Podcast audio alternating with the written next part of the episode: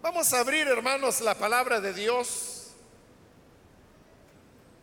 y lo hacemos en la carta a los Romanos, capítulo número 13, en la continuación del estudio que estamos desarrollando en la carta a los Romanos. Ya vamos bastante adelante, hemos llegado al capítulo 13, donde vamos a leer los versículos que corresponden en la continuación de este estudio. Dice Romanos capítulo 13 y versículo número 8 en adelante, no tengan deudas pendientes con nadie, a no ser la de amarse unos a otros. De hecho, quien ama al prójimo ha cumplido la ley. Porque los mandamientos que dicen, no cometas adulterio, no mates, no robes, no codicies, y todos los demás mandamientos se resumen en este precepto ama a tu prójimo como a ti mismo. El amor no perjudica al prójimo, así que el amor es el cumplimiento de la ley. Hagan todo esto estando conscientes del tiempo en que vivimos.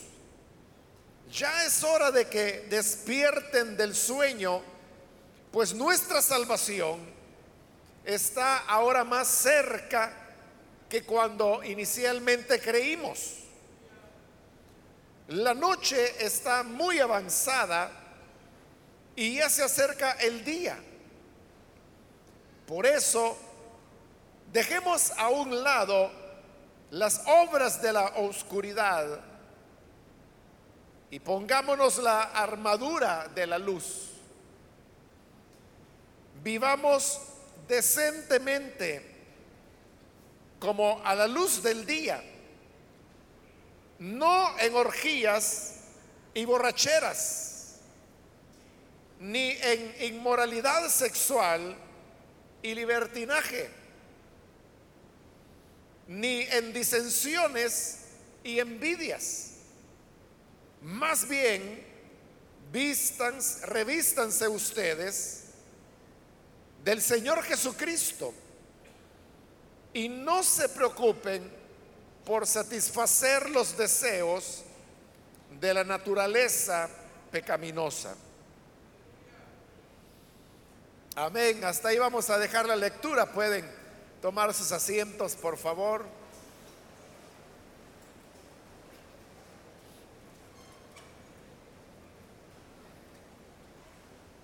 En la ocasión anterior cubrimos la parte de la enseñanza de Pablo en relación a los funcionarios públicos o autoridades civiles. Ese pasaje dijimos que era como un paréntesis bien compacto que Pablo abrió en esta serie de recomendaciones que está dando a los creyentes. Y al llegar ahora al versículo 8, donde hemos iniciado la lectura, ahí tenemos el regreso de Pablo a los temas que estaba enseñando y que tienen que ver más que todo con la práctica de la vida cristiana en diversos aspectos. Así es como inicia el versículo 8 diciendo, no tengas deudas pendientes con nadie. Aunque Él va a hablar inmediatamente después de la única deuda que debemos tener, que es la de el amor, esa expresión cuando dice que no debemos tener deudas pendientes, es en sí misma una recomendación. Esto no significa, hermanos, que los creyentes, por ejemplo, no podamos solicitar créditos ya sea a bancos o a cooperativas de ahorro, o a veces también, pues hay personas que se acercan a un familiar o algún amigo que les pueda hacer el favor de prestarles algún dinero ante alguna emergencia que se les haya presentado, algún imprevisto. Lo malo no es hacer ese préstamo. Lo malo sería que habiendo acordado la manera como usted pagará, si es un banco, si es una cooperativa, pues ahí es bien claro, ¿verdad? Que cada mes usted tendrá que pagar X cantidad de dinero. Parte de ese dinero es para pago de intereses y la otra parte es abono a capital. En el caso de que sea un amigo o un familiar que le ha hecho el favor, pues ahí ya la cosa puede ser diferente. Puede ser que el acuerdo es que usted junte el dinero y se lo paga de una vez. Y eso podría ser en tres meses, no sé, ahí es algo pues que se hace normalmente hablado. O pudiera ser que también hay un acuerdo en que usted le va a ir abonando mes a mes hasta completar la cantidad que le prestó. Entonces, cuando el versículo dice que no tenemos que tener deudas pendientes, se refiere a que cuando hay ese tipo de compromisos, debemos ser fieles en esos en esas condiciones que fueron acordadas. Es decir, si usted tiene un crédito bancario o de una cooperativa, pero si usted mes a mes está pagando, entonces usted no tiene deudas pendientes. Es cierto que usted tiene un saldo deudor, pero como en el mismo contrato se estableció que los pagos son mensuales, y como ya le dije, la cuota cubre una parte de intereses y una parte de capital. Mientras usted esté haciendo los pagos puntualmente, usted no tiene deuda pendiente, porque la está pagando con puntualidad. Deuda pendiente sería que dejó de pagar una cuota o dos o tres y le empiezan ya a cobrar mora y las cosas se van complicando. Entonces la recomendación no es que absolutamente no podamos tener crédito. O por ejemplo, usted puede ir a un almacén, que es otra forma, ¿no? Porque necesita, digamos, una refrigeradora. Y como difícilmente una persona puede tener el dinero así de contado y yo voy a comprarla de un golpe. normalmente hay que recurrir, como le digo, a un almacén donde ahí pues está la refrigeradora y le dice, bueno, sale en tantos pagos. A veces dicen letra corrida, lo cual significa que no tiene que dar una prima sino que desde se lleva la refrigeradora, solo paga la primera cuota, se la lleva y al mes tiene que pagar la segunda, la tercera y sucesivamente hasta terminar. A veces incluso dice sin intereses, sobre todo cuando el plazo es corto, que puede ser seis meses, ocho meses, nueve meses, y dice, si la paga en nueve meses, no paga intereses. Usted puede hacer eso. Y claro, usted está adquiriendo un producto por el cual debe, pero usted no tiene deuda pendiente si está pagando puntualmente las cuotas tal y como se acordaron. Porque definitivamente, hermanos, hay cosas que no, no podemos comprar así de golpe. Piense, por ejemplo, si usted quisiera dejarle algo a sus hijos, una buena inversión es una casita, ¿no? Pero ¿quién tiene el dinero para pagar así de una vez una casa?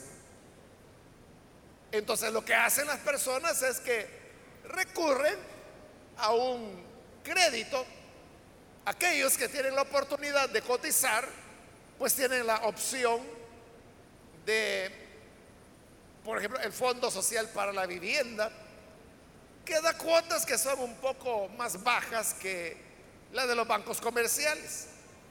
De claro, usted está ahí adquiriendo un compromiso por varios miles de dólares, dependiendo la casita que haya escogido. Y tendrá que ir pagando, no sé, por 20, 30 años, algo así están dando los créditos ahora en el fondo. Pero si durante todos esos años usted es fiel y puntualmente está pagando la cuota, usted no tiene problemas, usted no tiene deudas pendientes porque va al día. Claro, esto de no tener deudas pendientes también tiene que ver con, no deberle a las personas, sino que ir pagando todos aquellos compromisos que nosotros mismos hemos asumido. Por lo tanto, solo esa frase, como le decía, es una enseñanza que es la que acabo de explicar. Pero Pablo eso lo está poniendo solo como un ejemplo. Porque dice, no tengas deudas pendientes con nadie, a no ser la de amarse unos a otros. Ese es el punto donde él quiere llegar. Y el punto es que la única deuda pendiente que el creyente debe tener, dice Pablo, es la de amarnos los unos a los otros. ¿Por qué lo llama él una deuda pendiente? Porque todos tenemos la responsabilidad de amar al prójimo, de amar a las personas que nos rodean. Y esa es una responsabilidad que tenemos con todos. Y como el amor, el amarse es algo que es permanente, es constante. O sea, uno no puede decir, es que fíjese que yo a él ya le mostré amor, así que con él ya cumplí. Y me desentiendo de él. O sea, no puede ser así. Porque yo puedo mostrar amor a una persona. Pero mi responsabilidad es seguírsela mostrando siempre. Es algo así como la comida. Usted no puede decir, bueno, como ya almorcé el día de hoy, ya no voy a comer hasta el otro año. No es así, es una necesidad que se presenta tres veces al día cada cierta cantidad de horas está surgiendo la necesidad de comer de nuevo. O sea, no basta con que haya comido una vez. Lo mismo es el amor. Por eso es que Pablo le llama que es la deuda pendiente y que siempre será pendiente.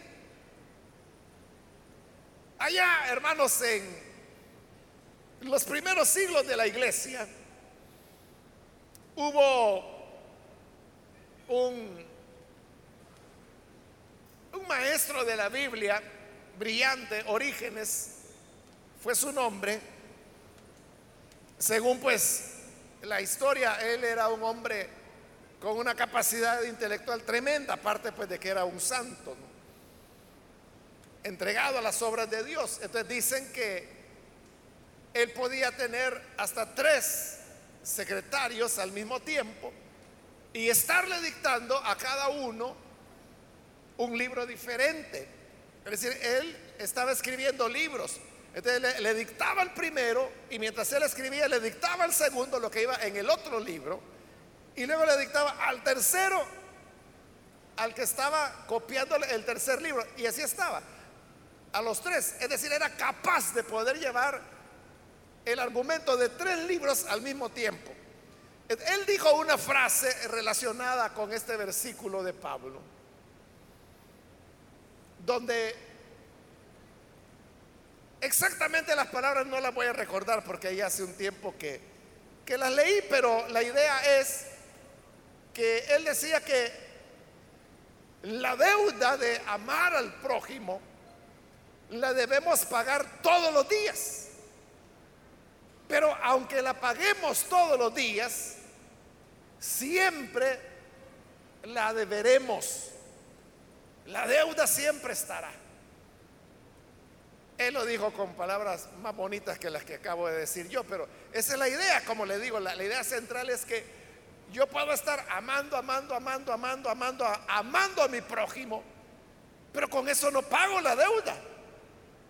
Siempre sigo debiendo.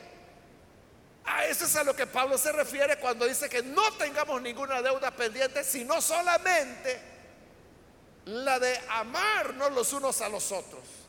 Entonces debemos recordar que esto, hermanos, es algo que siempre lo vamos a deber y debería ser una preocupación, así como cuando usted tiene una deuda y usted sabe que hay personas que cuando tienen una deuda, a veces ni duermen, a veces ni comen, no están tranquilos, porque están pensando cómo voy a hacer y cómo voy a salir a tiempo con el pago. Así debería ser nuestra preocupación por el amor, por amar al prójimo. De hecho, termina el versículo 8, quien ama al prójimo ha cumplido la ley. Cuando ahí hace mención de la ley se refiere a la ley de Moisés, porque en el siguiente versículo va a citar varias, varios mandamientos que eran parte de la ley de Moisés. Ahora, él va a explicar por qué de lo que acaba de decir. Lo que ha dicho es que quien ama al prójimo ha cumplido la ley. Pero hoy la va a explicar por qué. Dice el versículo 9, porque los mandamientos que dicen, no cometas adulterio, no mates, no robes, no codicies, y todos los demás mandamientos se resumen en este precepto. Ama a tu prójimo como a ti mismo.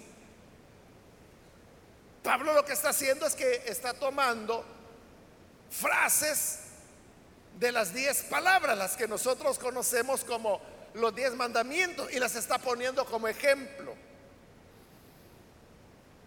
Entonces menciona cuatro ejemplos. No cometerás adulterio, no mates, no robes, no codicies. Si usted tiene la Reina Valera, verá que tiene un quinto y es no digas falso testimonio.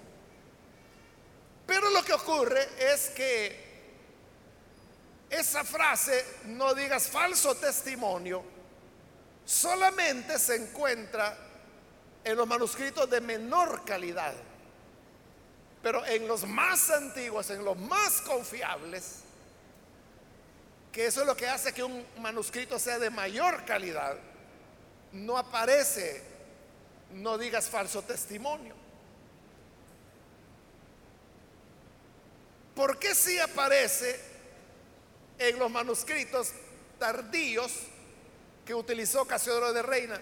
Porque si usted nota, los cuatro mandamientos que Pablo escribió, tienen que ver con la responsabilidad hacia el prójimo. Pero ese otro mandamiento de no digas falso testimonio también tiene que ver con la relación del prójimo. Entonces, hubo por ahí algunos copistas en una época ya tardía, cuando ellos dijeron, bueno, para completar la lista de las responsabilidades hacia el prójimo, añadamos el mandamiento que todavía falta, que era, no digas falso testimonio. Y así es como quedó incorporado, como le digo, ya a la altura y como del siglo XII, y en manuscritos de menor calidad, que son los que utilizó Casiodoro de Reina, porque no porque lo haya hecho mal, sino que porque en esa época eran los manuscritos que se conocían. Hasta hoy con el desarrollo de la arqueología y las ciencias bíblicas, es que se ha podido encontrar manuscritos mucho más antiguos. Pero en realidad no era el propósito de Pablo hacer la lista completa de los mandamientos hacia el prójimo. Él solo está poniendo ejemplos. Pero en estos cuatro ejemplos que él ha dado, él dice, todos estos mandamientos y todos los demás se resumen en este precepto. Ama a tu prójimo como a ti mismo. Que es otra frase de la ley que no está entre las diez palabras, pero que establece eso. Ama a tu prójimo como a ti mismo. Esto que Pablo está diciendo no es nuevo, no era de él, sino que esta fue la enseñanza que el Señor Jesús dio. Jesús utilizó estas palabras de ama a tu prójimo como a ti mismo unas seis veces en los evangelios. Y siempre la usó en el sentido que Pablo la está usando. Que toda la ley y los profetas, como decía Jesús, se cumplen en el único mandamiento de amar a Dios y al prójimo. ¿Por qué se cumplen ahí? Lo va a explicar Pablo en el versículo 10. El amor no perjudica al prójimo.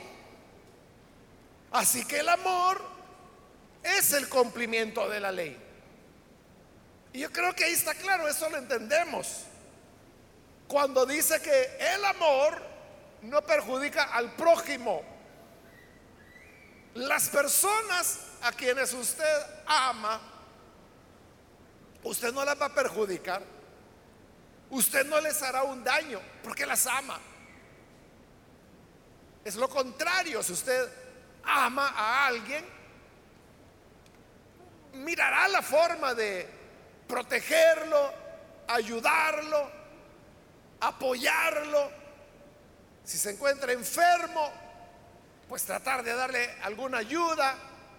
Si se encuentra en una necesidad, tratar de resolverla, hacer lo posible. O por lo menos si no se puede resolver, decirle, mira, no estás solo, aquí estoy a tu lado. El amor no hace daño al prójimo. Por lo tanto, es obvio que si yo amo a mi prójimo, quien quiera que sea, no voy a cometer adulterio con la esposa de él. Y lo inverso, si yo amo a determinada mujer, Entonces, y, esta amiga que ama a su amiga, de verdad la ama, no va a cometer adulterio con su esposo. Luego dice, el siguiente ejemplo, no mates, eso está claro, ¿verdad? Que si yo amo a una persona, ¿cómo la voy a matar? Si es lo que menos quiero. Luego viene el otro ejemplo, no robes. Igual si yo amo a una persona, ¿cómo le voy a robar lo que tiene? Si le amo, será lo contrario. Me dará mucha satisfacción, me dará alegría saber que esta persona tiene tal o cual cosa. Y yo feliz porque la tenga, aunque yo no la tenga. Pero no se la voy a robar porque le amo. Y lo mismo es en el cuarto ejemplo, cuando dice que no debemos codiciar lo que le pertenece a esa persona. Si yo amo a esa persona, no voy a codiciar nada. El mandamiento lo que dice es que no codiciarás su mujer, ni su siervo, ni su asno, ni su buey, ni su casa, ni su tierra, nada de lo que pueda ser del prójimo. Entonces, si yo amo al prójimo, no voy a estar pensando en mi corazón, ay, yo quisiera tener lo que tiene. Yo quisiera que, bueno, hoy ya no caballo, ¿verdad? Pero hoy el equivalente sería que la moto o un carro, algo así, ¿no? Ese carro, ese ni lo merece, a mí me lo deberían dar. Si lo amamos de verdad, no vamos a estar codiciando lo que la persona tiene. Así Pablo ha demostrado. No solamente estos cuatro ejemplos, en esos cuatro ejemplos queda bien claro, ¿verdad? Pero él también dice en el versículo 9, y todos los demás mandamientos. Si uno se pone a pensar en cualquier mandamiento de la ley de Moisés, el que usted quiera, verá que siempre de por medio va el tema del amor. Por ejemplo, la ley de Moisés decía, no pongas un obstáculo o un tropiezo delante del ciego. Si yo lo amo, no le voy a poner ahí un taburete para que se rompa los dientes. Porque lo amo. La ley de Moisés también decía que un israelita podía tener a otro como esclavo, pero solamente por seis años. Y en el séptimo tenía que quedar libre. ¿Por qué? Porque lo amaba. Y por lo tanto no lo iba a tener esclavo para toda la vida como era la costumbre en la época. Y así podríamos ir tomando ejemplo tras ejemplo. Pero en el fondo todo el cumplimiento de la ley es el amor. Nosotros, hermanos, entonces, ahora podemos entender por qué Pablo decía, no le deban, no tengan deudas pendientes con nadie, excepto la deuda de amarnos los unos a los otros. El amor es lo más importante de la vida cristiana. Y por eso es que Jesús, como le digo, utilizó este pasaje, esta enseñanza, unas seis veces en los evangelios. Siempre enfatizando que no era tanto el, cumplir determinada norma, sino que había que tener el corazón correcto, y ese corazón correcto era un corazón amante, el amor. Sin amor no hay cristianismo. Por lo tanto, nosotros debemos preguntarnos, ¿en realidad amamos a las personas? Si usted me dice, pues yo sí amo a algunas, pero hay otros que no los puedo ver, pero ni pintados entonces no ama. Porque el prójimo somos todos, incluso los incrédulos. Porque todos somos seres humanos y todos hemos sido creados a imagen y semejanza de Dios. Si nosotros solamente odiáramos a una persona, estaríamos odiándolas a todas. Y al contrario, el que ama no solamente amará a uno o a cinco o a mi familia o mi iglesia, digamos, sino que el que ama amará a todos y no importa si los conoce o no los conoce, si son creyentes o no son creyentes. El que ama al prójimo el prójimo puede estar en cualquier lugar. Se recuerda cuando aquel hombre vino y le preguntó a Jesús, porque Jesús estaba diciendo esto precisamente, que ame al, prójimo. Y vino él y preguntó, Señor, ¿y quién es mi prójimo? Como que él quería escoger, ¿verdad? ¿Quién amar y quién no?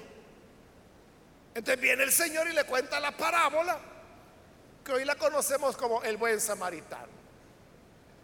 Del hombre que es asaltado, lo dejan mal herido. Primero pasa un levita y se hace loco, no lo ayuda. Después pasa un sacerdote, se hace loco, no lo ayuda. Pero luego viene un samaritano que los judíos los consideraban paganos o peor que paganos. Y él es el que se compadece. Lo atiende, lo cura, lo sube en su burrito, lo lleva a un mesón, paga por adelantado y le dice al mesonero, mira, cuídatelo, cuídalo. Y si gasta más de lo que te he pagado, cuando vuelva yo te lo voy a cancelar todo. Entonces Jesús preguntó, ¿quién fue el prójimo? Y ellos mismos dijeron, el que tuvo misericordia. Ah, entonces ve y haz lo mismo. Amor al prójimo significa hacer misericordia. Y uno no anda preguntando, ¿y quién era? Y usted lo conoce. Y será el hijo de la niña Paquita. ¿Y qué le pasó pues? ¿Y por qué lo asaltaron? Quizás pisto llevaba. Eso no importa. Lo que importa es que es una persona. Es un ser humano. Eso es amar al prójimo. Y quien hace eso está cumpliendo la ley de Dios. Nosotros no tenemos que preocuparnos de otra cosa, sino de amar. Si usted ama y se considera deudor del amor hacia el prójimo, y el prójimo ya dijimos puede ser cualquiera, usted no se preocupe de la ley, porque de seguro la cumplirá, porque el amor no hace daño al prójimo. Amén, hermanos. Así que el amor es el cumplimiento de la ley. Versículo 11, y aquí hay un cambio, ya pasa Pablo a otro tema, y dice, hagan todo, todo esto, estando conscientes del tiempo en que vivimos. ¿Qué era el tiempo que se vivía? Como recuerde que Romanos es ya la última carta que Pablo escribió, entonces ya estaba cerca del año 66. Y el año 66, hermanos, es el año en el cual estalló la guerra de los judíos en contra de los romanos. Pero usted sabe que una guerra no estalla de la noche a la mañana. Lo podemos ver claramente en el caso de nuestro país. La guerra civil, usted sabe que arrancó oficialmente el 10 de enero de 1981. Ese fue el día de la ofensiva general. Pero ¿qué había ocurrido en los años previos? Pues usted se recordará que eran años de gran convulsión. Estoy hablando pues de aquellos que tienen arriba de 50 años. Sí, porque de 40 no, no habían nacido. pero los que tenemos más de 50, recordamos cómo eran, por ejemplo, los años no la alarguemos mucho, pongamos del 75 al 80, ¿cómo fue? Bueno, los que vivimos la época, o sea, todos sabíamos. Yo recuerdo que en el año de 1976 yo estaba seguro, estaba ya bien claro que el país iba a una guerra. Lo único era que mi pensamiento era que faltaban años para eso. No sabía que a los cinco años iba a estallar. O sea, si me habían dicho dentro de cinco años, yo no, no, muy poco tiempo. Pero yo lo sabía. Y toda la gente lo sabía. Sabía la gente que todos iban caminando hacia... Lo mismo ocurría en Israel. La guerra estalló en el año 66. En el 70 es la destrucción de Jerusalén. Y en el 72 es cuando es exterminado ya el último foco de resistencia. Y ahí termina la guerra. cuando Pablo escribe esto, esos años previos al estallido de la guerra, ya se vivía en el ambiente. Claro, eso era ya en Jerusalén. Ellos están en Roma. Pero Pablo sabía que era un conflicto contra Roma. O sea, no la ciudad, sino que el imperio. Y realmente así fue. Él sabía que eran tiempos no fáciles. Y por eso escribe, estando conscientes del tiempo que vivimos. Otro, ese era un elemento. El otro elemento era que por esta época ya se estaba generalizando la persecución de los cristianos por parte de los romanos. Eso fue algo que se fue dando poco a poco y que fue por oleadas que se dio. Entonces, pero ese ambiente ya se respiraba. Ya se sabía que venían tiempos malos para los creyentes y eso se sabía en Roma mejor que en ningún otro lugar. teniendo en cuenta esos elementos, es que Pablo dice, conscientes del tiempo que vivimos. Esto significa que Pablo veía en esos acontecimientos como el desencadenante de los sucesos futuros de los cuales él mismo había hablado, como por ejemplo en Primera de Tesalonicenses, en Primera de Corintios, capítulo 15, donde hablaba de la venida del Señor, de nuestro encuentro con Él. estos momentos difíciles, él los veía como el desencadenante de lo que habría de venir a continuación. Y por eso él recomienda, versículo 11, ya es hora de que despierten del sueño, pues nuestra salvación está ahora más cerca que cuando inicialmente creímos.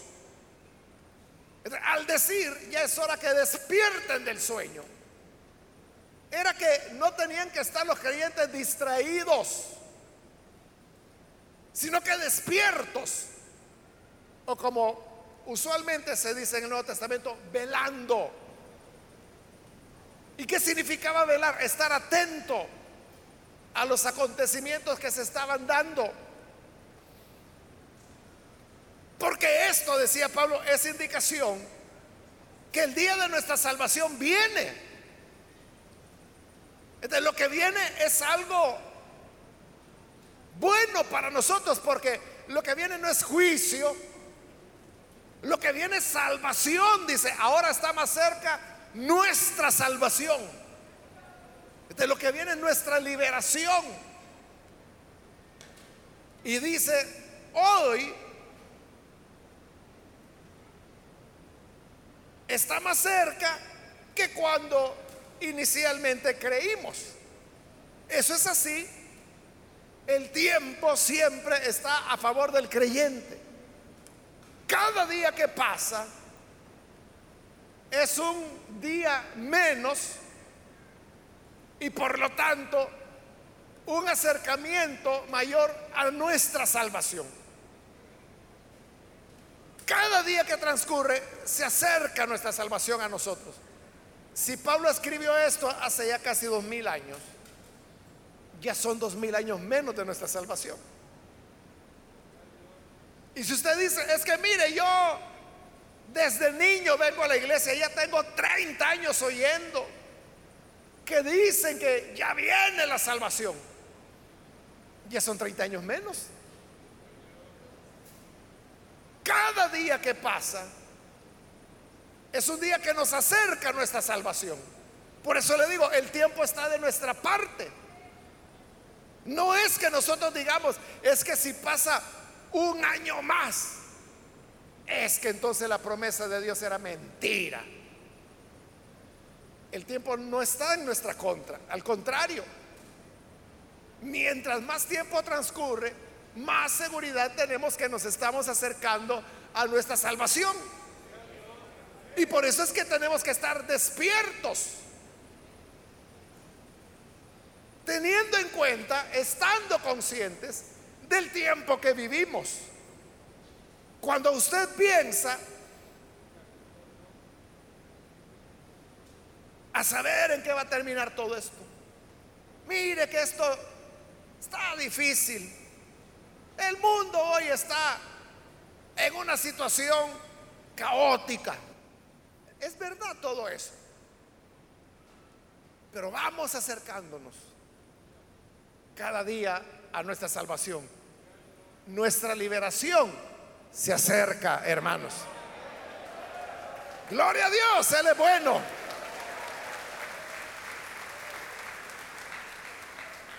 Y por eso debemos estar despiertos, como lo dijo el Señor Jesús en su parábola.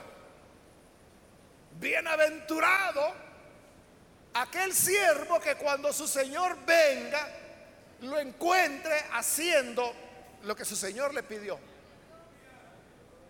En cambio, dice el Señor, si come, bebe, se emborracha y comienza a maltratar a su prójimo, cuando venga su Señor, lo va a sorprender en malos caminos. Por eso se nos dice que debemos estar despiertos, velando, porque se acerca el día de nuestra salvación. Versículo 12. La noche está muy avanzada y ya se acerca el día. Por eso dejemos a un lado las obras de la oscuridad y pongámonos la armadura de la luz. Hoy está usando otra comparación y es la noche que dará paso al día. Entonces dice, ya está avanzada la noche. Cuando decimos que la noche está avanzada, significa que ella es de madrugada, que las horas están ya avanzadas. Y por lo tanto se acerca el día. Si es la una de la mañana, faltan unas horas para el amanecer. Si son las tres de la mañana, ya falta menos para el amanecer. Si son las cuatro de la mañana, pues ya casi, ¿verdad? Si es las 5 de la mañana, ya empiezan a cantar los gallos y las aves. Y hoy, pues en este periodo que estamos, ya eso de las cinco y media, 5.40, ya comienza a amanecer. En la medida que la noche está avanzada, se acerca el día. Por lo tanto, dice Pablo, tenemos que deshacernos de las obras de la oscuridad. Y pongámonos la armadura de la luz. Ahí está haciendo referencia a cómo cuando el día se acercaba, las personas se preparaban. Las personas en esa época, recuerde, ellos se acostaban con el sol. Es decir, si el sol se ocultaba a las seis, a esa hora se acostaban. Hoy en esta época, hermano, del año, acá en nuestro país, el ocultamiento del sol anda alrededor de las 6.20, 6.22 de la tarde. Ahí es cuando el sol está ya ocultándose. Ahí es donde, por ejemplo, hay ancianitos que a esa hora se acuestan o en el campo, porque ya no va a haber luz solar, van a quedar a oscuras. Y obviamente despiertan muy temprano. En la época cuando Pablo escribió esto, como también lo he explicado en otras ocasiones, las personas no usaban ropa de dormir, sino que la misma ropa que andaban durante el día era con la que dormían. Lo único que hacían era que se quitaban el cinturón, porque era ropa muy holgada la que usaban. Entonces durante el día se la ajustaban y se ponían el cinturón, entonces la andaban ajustada todo el día. En la noche, eso es lo que se llamaba ceñirse, ajustarse la ropa. Pero en la noche se quitaban el cinturón y entonces ya les quedaba floja la ropa y así se acostaban. Y eso les servía para abrigarse, era tipo una sábana portátil, que era la misma túnica. Solo tenían una. Solo la gente rica podía tener más de una túnica. Y por eso cuando se bañaban aprovechaban para lavarla, pero nunca se la quitaban. Entonces cuando dice que cuando porque se acerca la mañana hay que ponernos la armadura de la luz, lo que significaba en su tiempo era ya va a amanecer, entonces hay que prepararse, hay que ponerse ya hay que ceñirse. Lo mismo que hace usted. sabe que, ya va a amanecer. Entonces ya, ya, se pone algo más decente, porque en la noche quizás duerme. A saber cómo duerme usted. En calzoneta, o en estos días de calor, a saber cómo. Pero claro, cuando usted sabe que está amaneciendo, no va a salir hacia la calle. O no va a ir a la tienda a comprar. Sino que, que se prepara. Eso es lo que Pablo está diciendo. Entonces vestirse para el nuevo día. Y va a explicar qué significa eso. Versículo 13. Vivamos decentemente como a la luz del día es decir, lo que en la noche en casa, como usted duerme, no importa porque es de noche y está en su casa. Pero cuando ya sale el día, viene el día, ¿qué hace usted? Lo que Pablo está diciendo ahí, andar decentemente. Vivamos decentemente como a la luz del día. ¿Y qué implica eso? Otra vez pone algunos ejemplos.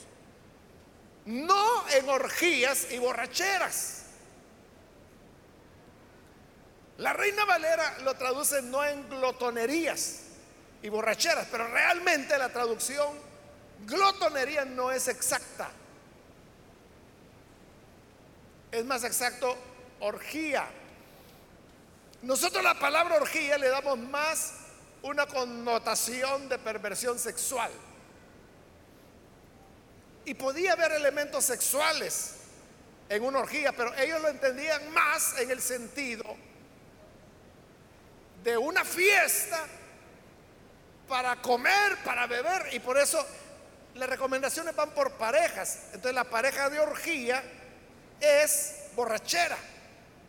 Entonces era comer, comer, comer, comer, tomar, tomar, tomar. Habían bailes. Y algunas veces eso podía desembocar ya con la borrachera en perversión o en prácticas de inmoralidad sexual. Ahí es donde se fue relación. Es que lo que ocurre, hermano, es que lo que ahí llaman orgías, es lo que hoy se llamarían una fiesta. Una fiesta, claro, estoy hablando de una fiesta no de creyentes, ¿verdad? En las fiestas de los incrédulos, usted sabe, ahí hay alcohol, ahí hay baile. Y el baile no es porque les gusta mover el cuerpo, es porque quieren estar pegados con la muchacha.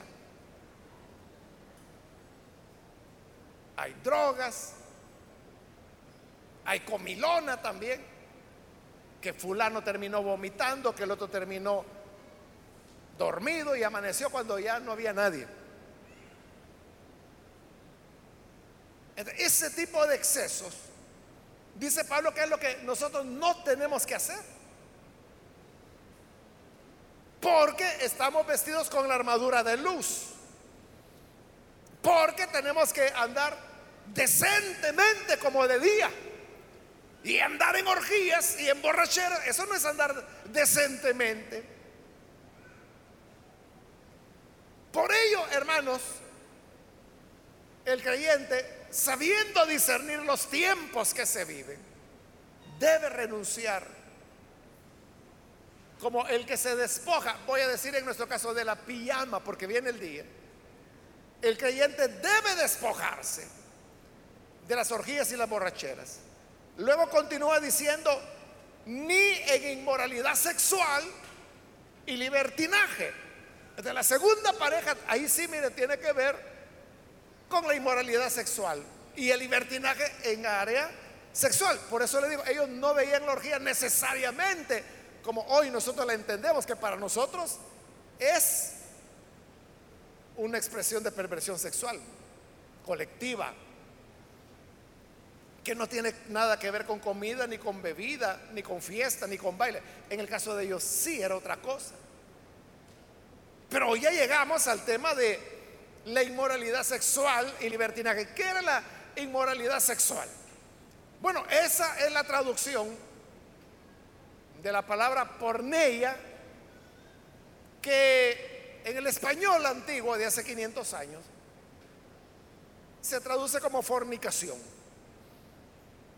¿Y qué es la fornicación? La fornicación es aquellas expresiones sexuales que están fuera del marco que Dios ha establecido, pero que además se practican, eso, se practican. Es decir, no es que fue una conducta incidental, sino que es una práctica. Es igual, hermano, que si usted le pregunta, oiga, ¿y usted practica algún deporte?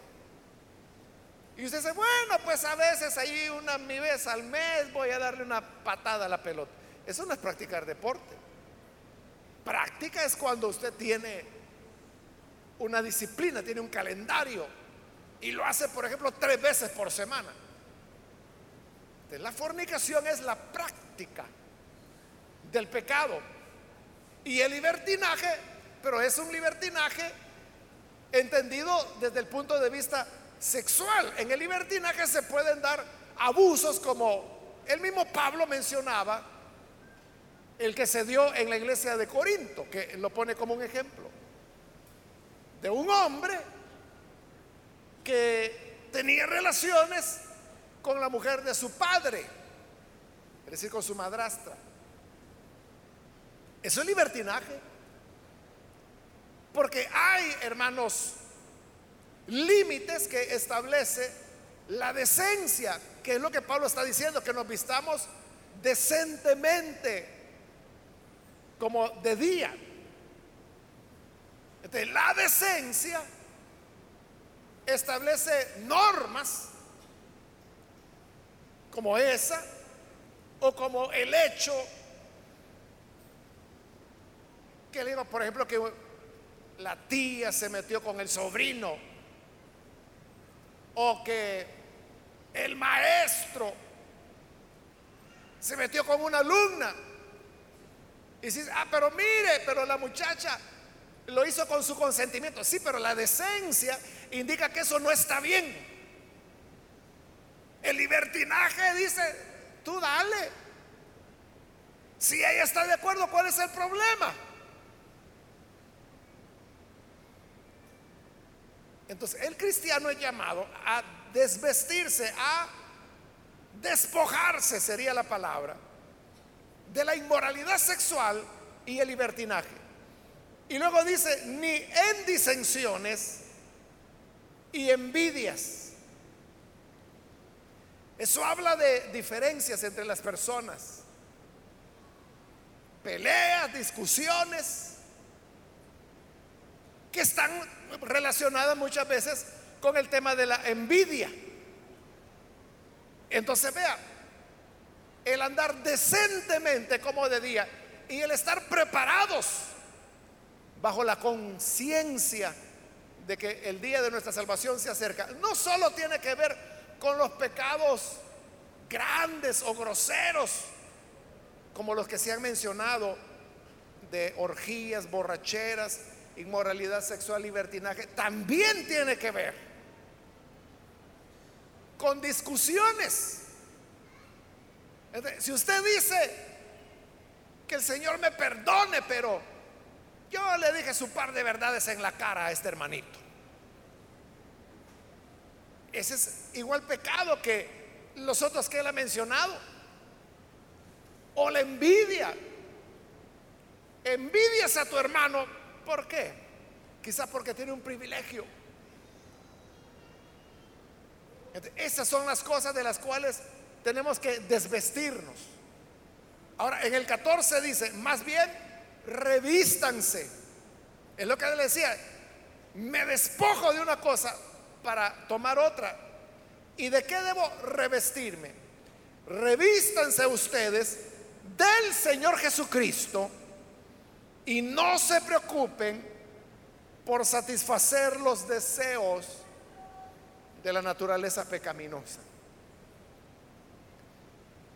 Entonces yo me despojo de las orgías, de la borrachera, de la inmoralidad sexual, del libertinaje, de las discusiones, de las envidias, y me voy a vestir del Señor Jesús. Pero ¿qué significa vestirme del Señor Jesús?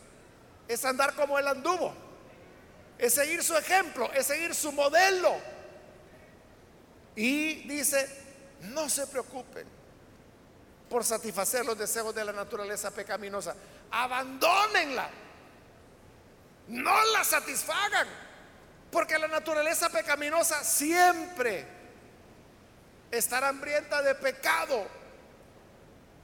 Pero dice, si ustedes se revisten del Señor Jesucristo, ya ni tendrán que preocuparse por esa naturaleza pecaminosa. Que el Señor nos ayude, hermanos, para llevar una vida recta, principalmente hoy que está más cerca nuestra salvación que el día que creímos. Vamos a cerrar nuestros ojos y vamos a inclinar nuestros rostros. Antes de hacer la oración, yo quiero invitar a las personas que aún no han recibido al Señor Jesús como Salvador.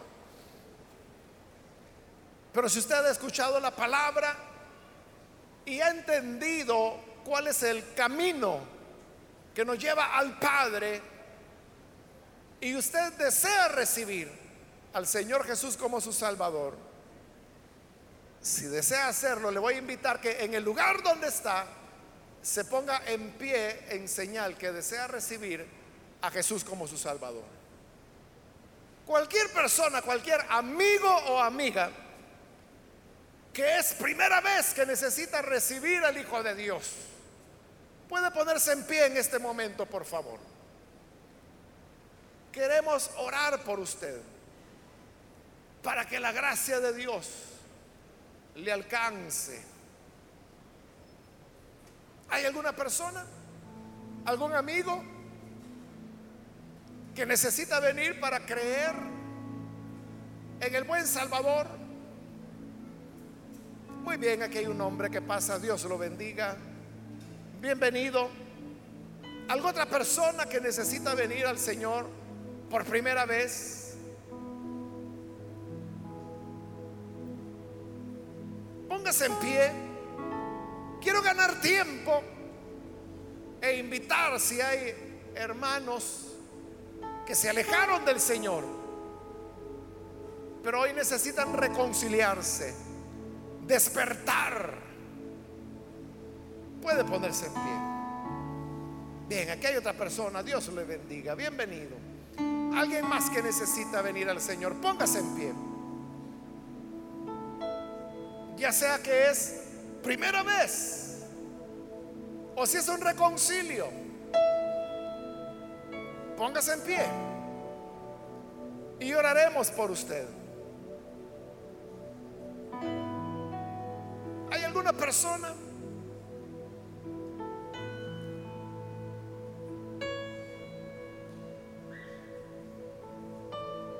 ¿Alguien más?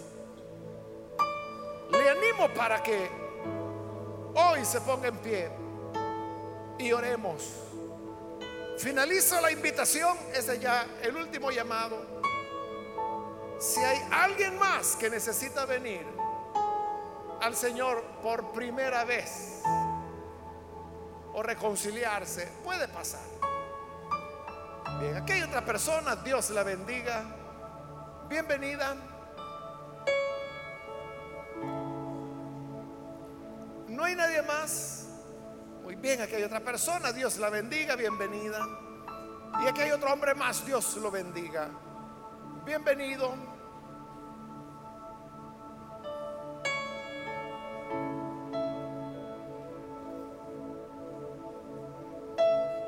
A usted que nos ve por televisión o internet, también le invito para que reciba al Señor con estas personas.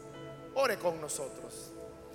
Señor, gracias te damos por las personas que están aquí al frente, como también por aquellos que a través de radio, televisión, internet, hoy están uniéndose en esta oración. Y que así, Señor, tu gracia pueda alcanzarles. Perdónales.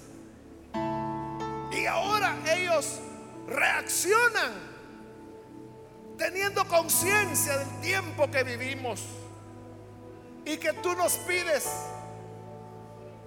que no debamos más que el amarnos los unos a los otros. Llena nuestro corazón de amor. Llena nuestros corazones de amor hacia el prójimo. Porque sabemos que si amamos, habremos cumplido la ley. Tu voluntad se habrá cumplido en nuestras vidas. Y así, Señor, te agradaremos y viviremos para ti. A ti, Señor, te damos las gracias hoy y siempre. Amén. Amén.